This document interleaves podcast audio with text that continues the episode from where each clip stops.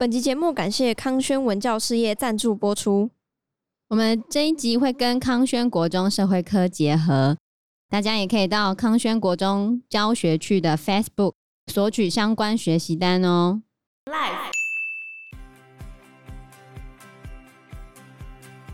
养了一个养子，在六十几岁的时候又联合外人想要杀他，可是光绪是真的有意吗？张荣的书里面是说，光绪把整件事情推给康有为，说那是康有为他们主导的。但以慈禧太后的看法，她就是觉得说，你任由他们来去做这件事情，你也很有问题，不是吗？Hello，大家好，我是 Joe，我是 Fana，我是 Anna。康有为觉得慈禧太后是他们最大的绊脚石嘛，那要怎么办呢？他其实想要密谋除掉慈禧太后。但是他要除掉慈禧太后是很困难的一件事情，因为光绪皇帝根本没有什么实权。那光绪皇帝他也没有军权，因为军权掌握在荣禄的手中。所以要怎么办？你如果要能够杀掉慈禧太后，或者是要能够有更大权力的话，必须要有军权。那你要怎样才能够有军队呢？这时候康有为想到了一个人，谁？这个人呢？他自己后来也当了皇帝，后来也当了皇帝没有很久，嗯、就是袁世凯啊。这时候康有为呢，他想到了袁世凯，他发现袁世凯有军权呐、啊，他就跟大家说，他其实跟袁世凯感情还不错。他们跟每个人感情也都很好，因为他跟袁世凯有交情，绝对没有。而且袁世凯曾经有写信跟他说，如果你要我帮忙的话，我一定会帮你。怎么样可以厚脸皮到讲这些话？那就跟他周围的人说，所以袁世凯一定会听他的。其实，如果你从后面的事情来看，袁世凯从头到尾都只忠诚于一个人，就是慈禧太后。那袁世凯一开始当然有跟康有为打哈哈，他就一直在想说，康有为说要去杀掉慈禧太后的这件事情，是得到光绪皇帝同意的吗？然后，其实康有为讲的也模棱两可啊，好像光绪知道，又好像光绪不知道。那到底光绪皇帝知不知道这件事情，或同不同意这件事情呢？哎，这是个谜，不晓得。就有一些说法说光绪知道，嗯，真的是同意的。那有一些说法说光绪其实不知道，或隐约知道。哦，反正总而言之呢，康有为就想要找袁世凯去杀掉慈禧太后。这个完全是天方夜谭，用的理由还很好笑哦。他希望把袁世凯手下的人调到北京，调到颐和园的旁边，并且请人上奏折说，修圆明园的时候啊，在椅子下面藏着黄金，所以希望派人去圆明园那边挖。那因为颐和园就在圆明园的旁边嘛。大家派袁世凯的军队去圆明园挖黄金的时候，就可以闯到旁边颐和园，然后去把慈禧太后抓起来，然后把她杀掉。哇，太聪明了！你干脆说直接走到慈禧太后前面把她杀掉就结束了，反正很瞎。这计划超赞。对，呃，这是张荣里面的说法。这个计划跟那个交通安全守则差不多等级。那另外在慈禧大传里面，其实也是有同样的说法，但是里面的杀手，另外有个杀手是毕永年，毕永年，而且毕永年最后有把他们密谋杀掉慈禧太后这件事情写出来，写在他的日记里面，最后有出书。所以早期中国有一些学者还在那边争论说，到底康有为他们有没有密谋要杀掉慈禧太后？结果是有的，是有的。哦，因为毕永年在他的日记里面是有写到的，然后这件事情最后是有传出去的。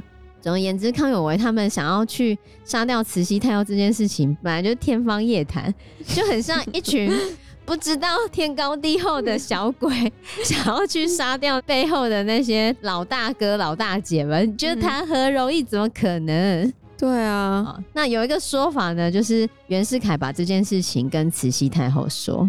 所以慈禧太后知道了，很生气，非常生气，她就赶快回到了紫禁城，因为她从颐和园回紫禁城，她坐船回去，速度很快。嗯、当天其实皇上是要去颐和园跟慈禧太后问安的，那慈禧太后回去了，那有一个说法呢，是慈禧太后当天回去，她其实路途中还有去一些地方庙宇里面拜拜，甚至是休息，所以其实并不是怒气冲冲的回去的。他应该是在回去之后，有人跟他告状，说光绪皇帝竟然跟康有为他们同谋要把你杀掉，然后他才很生气的。所以到底他是知道了才回去，还是回去之后才知道了？好，反正这说法不一啊。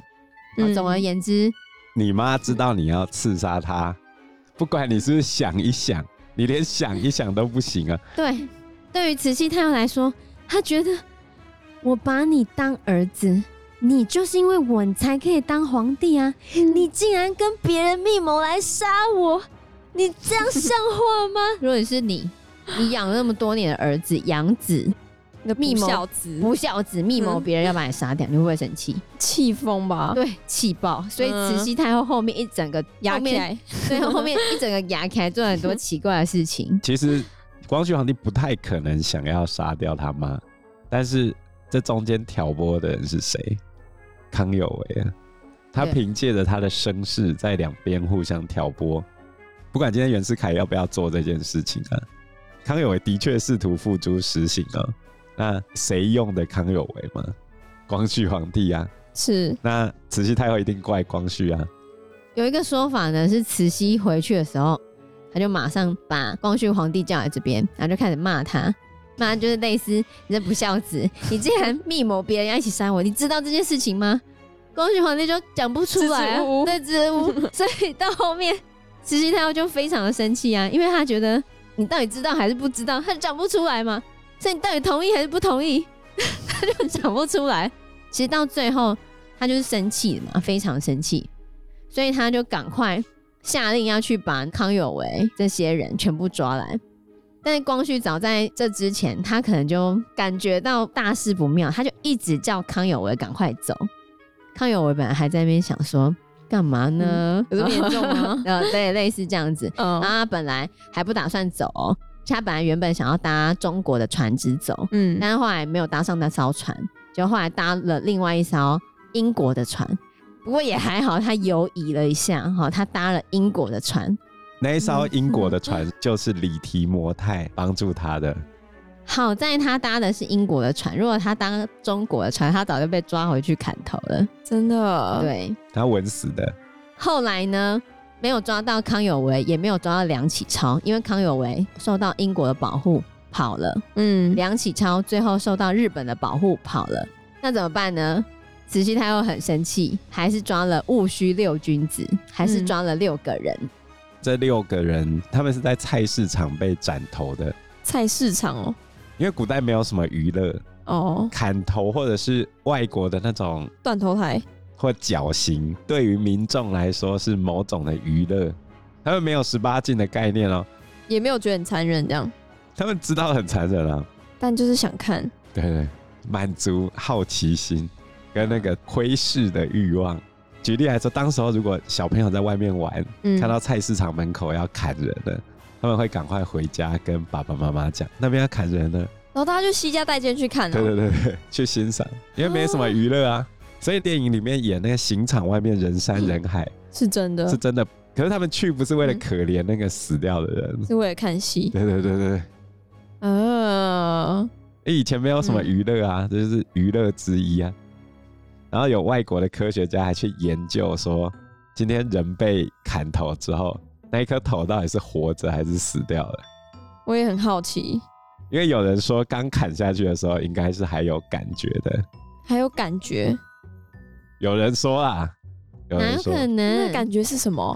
有曾经目睹死刑的人，他留下的记录说，有一个女生被砍头之后，她的眼神有转变，从愤怒然后到慢慢这样平静下来感觉。那只是他的脸部表情还变化，但实际上应该已经挂了。然后他们就去实验了，就是刚断头，马上就去问说：如果你还有感觉的话，眨一下眼睛之类的。他就问那个头。对啊。然后呢？当然没有反应啊。当然没有。呃，没有任何证据可以证明你砍下来头还是活着。怎么可能证明？你要也不敢做实验好吗？而且传说中。在处斩戊戌六君子的时候，刽子手被要求用钝刀来杀，好痛哦。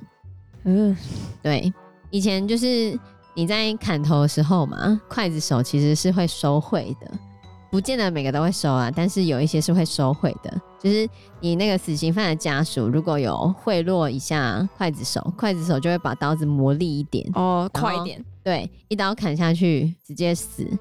那如果那个死刑犯跟人有仇，然后被买通的话，有些人就会派新手的刽子手，刚上任的，不太会砍头的，可能就砍下去，然后就卡在那，还要用锯的这一种，那就会让你死的非常的痛苦。哦，你看，连这些都可以，所以那些筷子手是徒手用刀子这样子，斧头哦，对，直接砍，对，哦，厉害的筷子手呢？他一般会测量一下每一个人的脖子长度，嗯、然后看他的那个骨头的位置，哦、然后可以砍中那个位置，就不要卡在骨头上面。哦、所以厉害的就可以一刀两断这样子。对，那新手通常就很难，或者是你如果真的拿很钝的斧头的话，就会让那个人死得很痛苦。你不要以为砍头很简单，嗯、像我们看电视剧，日本刀切人家不是很简单吗？没有那么简单的。他刚切的时候的确是还好，就是还蛮利的，嗯。但是你多砍几个人之后，会迅速的钝掉，没有利是吗？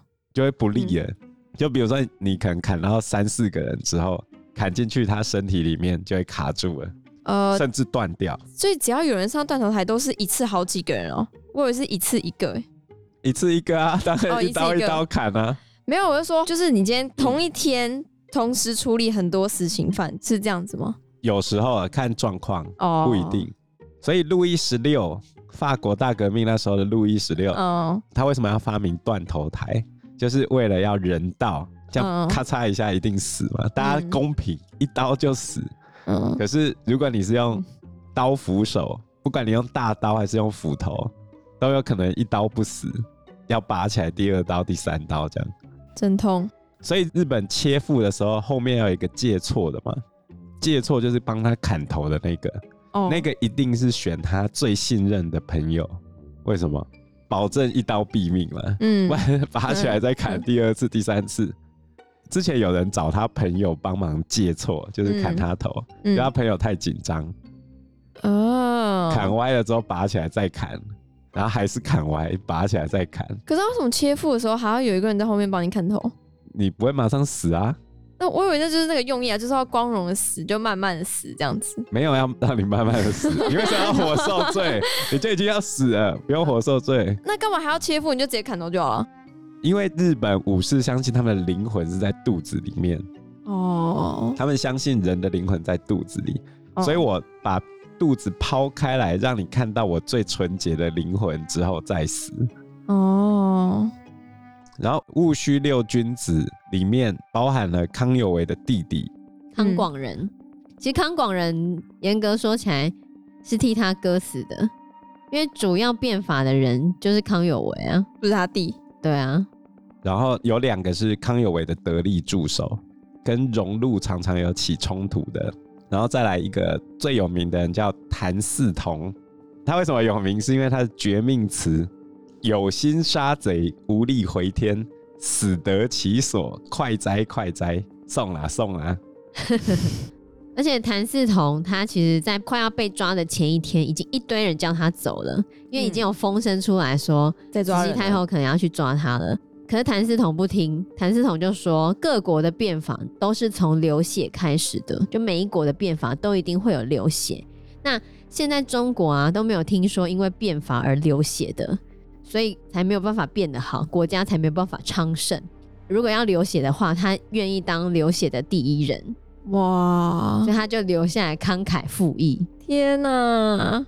而且他在监狱里面还留了另外一首诗啊，他的最后两句话很有名啊，嗯，叫做“我自横刀向天笑，去留肝胆两昆仑”，就是要去死的那种感觉，你 完全没在怕了。真的好勇敢哦！你砍我几刀，我都没在怕。而且这个戊戌六君子，他们在被砍头的时候，其实是没有受过审问，就直接杀了。这个其实有遭到一些人的批评，就觉得说中国已经很久没有这样子乱杀人了。为什么连审判都没有审判，就直接抓了这六个人，然后就这样子杀了？然后安的罪名就是类似他们结党，然后可能要密谋做什么事情，但是要做什么事情也没有讲清楚嘛。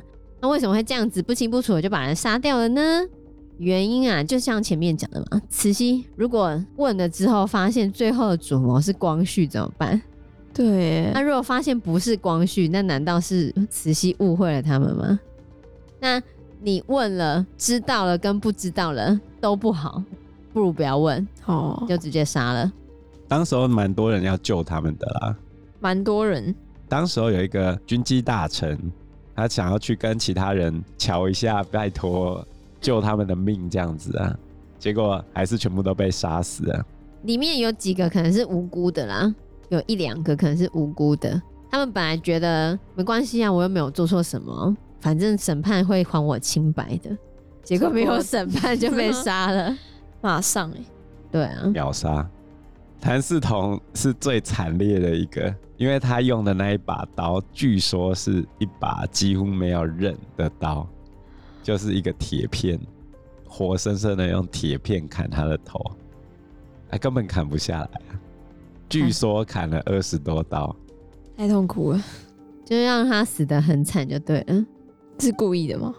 没有凌迟处死，嗯，就已经算对你客气了。对哦，因为在张荣的书里面，其实有写到，从慈禧太后之后，她其实废除了很多残忍的刑罚，像凌迟，她就已经废掉了。因为凌迟处死更惨，他是要一片一片的把你的肉割下来，割到你死，哎，那多痛苦啊！潘逆头已经对你很好了，真的。而且最后本来还有想说要让其中一个人喝那个鹤顶红啊，喝下去就可以减轻他的痛苦嘛，因为很快就死了。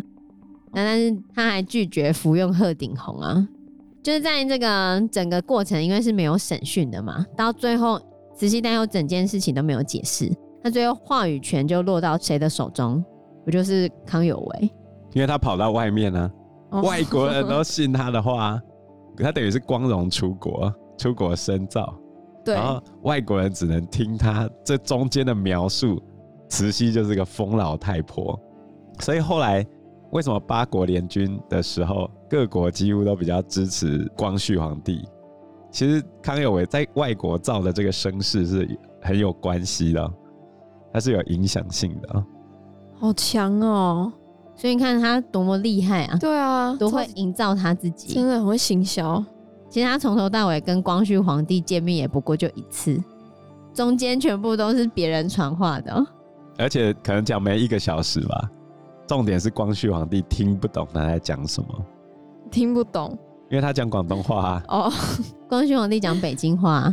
据康有为的说法，他说光绪皇帝跟他长谈了四个小时，他直接乘四，但是事实上应该不到一个，大概聊一个小时啊。哦，那四个小时是跟很多人，而且这样是怎么聊的？又语言不通。对啊，才啊，就好像你讲客家话，我讲闽南话这样，嗯，比手画脚之类的吧。超难想象，所以就是你用实际的状况去推敲，你就会发现他讲的东西很多是不合理的。嗯，而且很多史料出现之后，大家才知道康有为有密谋要为颐和园杀掉慈禧太后的这件事情。不然在史料还没出来的时候，大家就是把慈禧太后当疯子看了。其实以现在的课本来说，你也是把慈禧太后当疯子看啊。可是如果你把它放到他要被他一手带大的养子暗杀的这个脉络底下，他做的一切事情都很合理啊。他就是一个伤心的妈妈。对啊，她最后就太难过了，以至于之后铸成大错。严格说起来，你看慈禧太后做了那么多的事情，到底哪一件做错？就是后面发动八国联军呢？可是她真的很伤心呢、啊。对啊，她多惨啊！年纪小的时候。家里就遭逢不幸，有没有？年纪轻轻就丧父嘛，嗯，然后二十几岁老公就死了，三十几岁儿子就死了，然后好不容易养了一个养子，在六十几岁的时候又联合外人想要杀他，你不觉得这人的人生也太悲惨了吧？可是光绪是真的有意吗？嗯，在张荣的书里面是说光绪把整件事情推给康有为。说那是康有为他们主导的，都是他们来去做这件事情的啊。但以慈禧太后的看法，他就是觉得说，你任由他们来去做这件事情，你也很有问题，不是吗？但是光绪皇帝会不会想说，慈禧小时候对他那么不好，对他很严格，然后又常常不给他吃饭，就他有没有把这件事情记在心里？因为严格说起来，小时候对他不好的是那些太监。慈禧太后她就是因为那时候还很忙，也顾不到他。他小小年纪到底会不会把这件事情怪给慈禧太后？可能我觉得影响蛮大的啊。可是你要说，你今天跟你妈妈起再多冲突，你很难会想要动刀哦，甚至你连这个念头都不太会有。嗯、而且中国是以孝传家、以孝治国的，即便当了皇帝，你还是每天都要去跟你的妈妈请安。如果他真的杀了慈禧太后，会动摇光绪本身的正统性，你会没有理由去要求任何人了。他能够当上皇帝，就是因为慈禧太后认养他，他才有这个地位啊。嗯，所以慈禧太后才会很生气啊，就会觉得说，你有这个地位还不是因为我，你现在竟然要杀我。因为时间关系，我们这一集节目就到这边喽。有任何的建议都可以在留言区告诉我们，或者是直接在 Facebook 或者是 IG 留言我们，我们都会回应你哦。喜欢我们节目的话，欢迎按赞、订阅、加分享。如果喜欢我们今天的内容的话，也欢迎赞助我们一杯咖啡的钱，让我们可以走得更长更久。谢谢大家，谢谢大家，拜拜，拜拜，拜拜。